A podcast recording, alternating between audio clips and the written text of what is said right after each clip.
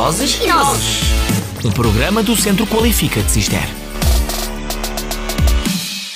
Olá, hoje vimos falar de um nome grande de Alcobaça, inscrito em mais do que um sítio da cidade, mas que se calhar muitas pessoas não sabem quem foi. Bernardino Lopes de Oliveira. E onde conhecem esse nome? Pensem lá é o patrono do hospital. Mas não era médico. Era, no entanto, um alcobacense muito preocupado com a sua saúde. Com a saúde e com outras coisas. Era um homem muito completo, pelos seus interesses e pelas suas áreas de ação, e foi muito importante para Alcobaça. Começando pelo princípio, Bernardino Lopes de Oliveira nasceu a 4 de novembro de 1832, um ano antes de os últimos monges deixarem o mosteiro. É verdade, e ele foi uma figura muito, mesmo muito importante no desenvolvimento de um outro perfil para a vila de Alcobaça. Muitas das pessoas que visitam Alcobaça só conhecem da cidade o seu mosteiro, mas se nada mais tivesse havido após o fim do mosteiro como estabelecimento religioso, Alcobaça tinha desaparecido do mapa. Foi a partir dessa altura que Alcobaça se desenvolveu no aspecto industrial, continuando a marcar o mapa do desenvolvimento de Portugal. Nasceu numa família rica, o Bernardino Lopes de Oliveira?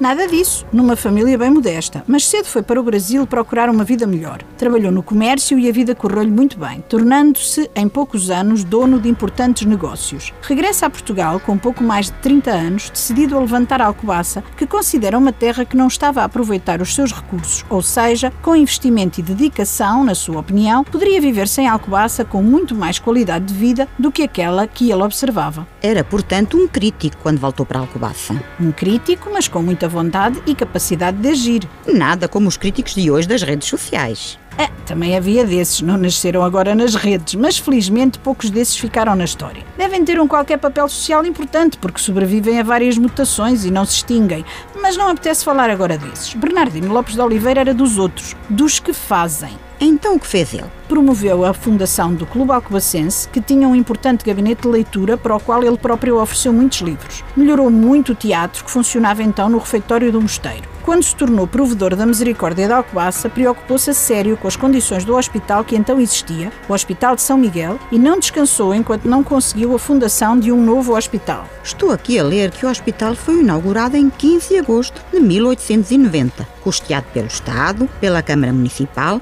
e por particulares. Teve um valor total de 15 mil reis o que naquela altura era um dinheirão. Mas parece que era mesmo muito bom. Segundo a descrição da época, o hospital foi intencionalmente construído numa zona alta e isolada, sobranceira à vila e com boa exposição ao sol. A preocupação com a ventilação e higiene foi uma realidade observada na superfície lisa do estuque dos tetos e paredes, a par de preocupações novas com o conforto hoteleiro. Ficou então ligado à saúde. À saúde e a muitos outros aspectos. Foi autarca, foi vereador e presidente da Câmara Municipal e foi cônsul do Brasil em Alcobaça. Estás a gozar? Houve um consulado do Brasil em Alcobaça? Houve, sim senhora, junto à Igreja da Conceição, naquele magnífico edifício amarelo que tem várias instituições de saúde. Esse palacete era a casa dele e no último andar funcionou, enquanto ele foi vivo e esteve bem de saúde, um consulado do Brasil. Fantástico. Mas foi também um grande colecionador. Tinha uma grande coleção de taxidermia, o que vulgarmente chamamos animais embalsamados ou empalhados. Tem animais variados e ainda hoje estão muito bem conservados. Ainda existe a coleção? Existe e está considerada com uma qualidade rara no contexto museológico português. Está à guarda da ADEPA, a Associação de Defesa do Património da Alcobaça, e já tem sido exposta por várias vezes, embora não haja ainda condições para abrir ao público em permanência. Alguns desses animais foram preparados pelo próprio Bernardino e estão ainda muito bem conservados. A coleção tem aves exóticas, os tucanos são espetaculares. Tem alguns animais de médio porte, como macacos e aves de rapina, e tem mesmo alguns animais grandes, como o leopardo. A maior parte das pessoas nem sabe da existência dessa coleção, aposto mesmo. Provavelmente não. Ela esteve exposta ao público num chamado Museu Zoológico Bernardino Lopes de Oliveira, assim aparece referido num guia de Alcobaça de meados do século XX.